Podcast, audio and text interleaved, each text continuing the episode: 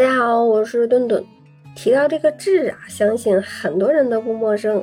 那几乎每个人一生中都会有，而且不止一个。绝大多数的情况下呢，痣呢都是乖乖的躺在那儿，那最多呢也没有什么影响，顶多也就影响个美观。如果痣呢长在了不该长的地方，突然呢变得跟以前又不一样了，那这个呀就应该引起注意了。因为即使是一个小小的一颗痣，也是有癌变的风险。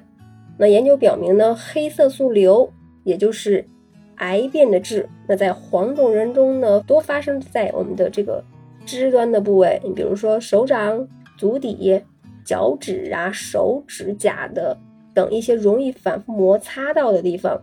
那摩擦呢，会让这个癌变的风险变大，所以呢。需要特别关注这些部位的色素痣的变化，黑色素瘤晚期的这个病死率还有早期的治愈率都很高，所以呀，早发现非常重要。那大家可以根据 A、B、C、D 一法进行自我判断，那是不是符合这五个特征？首先是 A，那形状不对称了；再一个呢，B 就是边界不清、不规则了。C 就是颜色不均匀了，最后一个 D 就是直径大于六毫米。那当然啦，并不是出现以上某一项就变化就一定提示这个痣恶变了，那还需要综合几个因素加在一起判断。那下面这四种让痣变化的因素啊，您可要避开。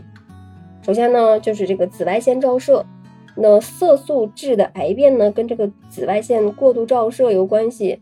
那约百分之六十五以上的这个恶性的黑色素瘤和百分之九十六的非黑色素瘤的皮肤癌都是起源于紫外线的照射。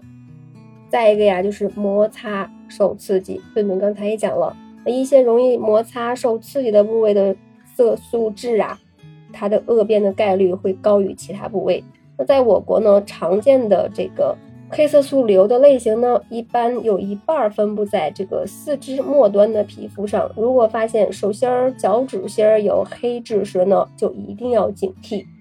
再一个呀，就是家族的遗传，如果呀个人或者是直系亲属有黑色素瘤时，那他的恶变黑色素瘤发病风险就会更高了。这最后一项啊，就是受到外伤。部分这个黑色素瘤的患者的原发病灶还有过外伤史，比如说砸伤、压伤、烧伤等等。那受伤部位的色素会有一直的沉淀，那不会消失，而且呢，在修复的过程中会存在细胞恶变的可能。所以呢，在此劝大家呀。存在的安全隐患影响健康的痣呀，一定要尽早治疗。